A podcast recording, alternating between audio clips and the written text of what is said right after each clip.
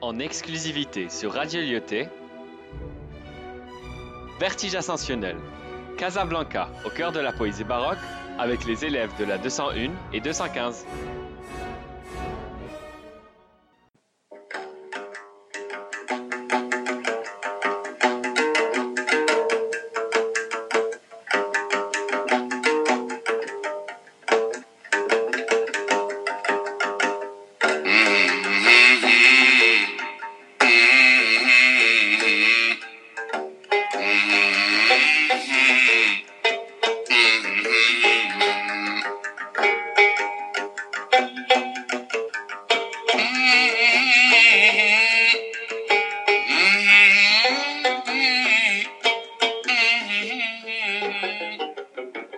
Ce paquebot m'éclaire de ses murs blanchis, et mon âme est illuminée par un tel feu.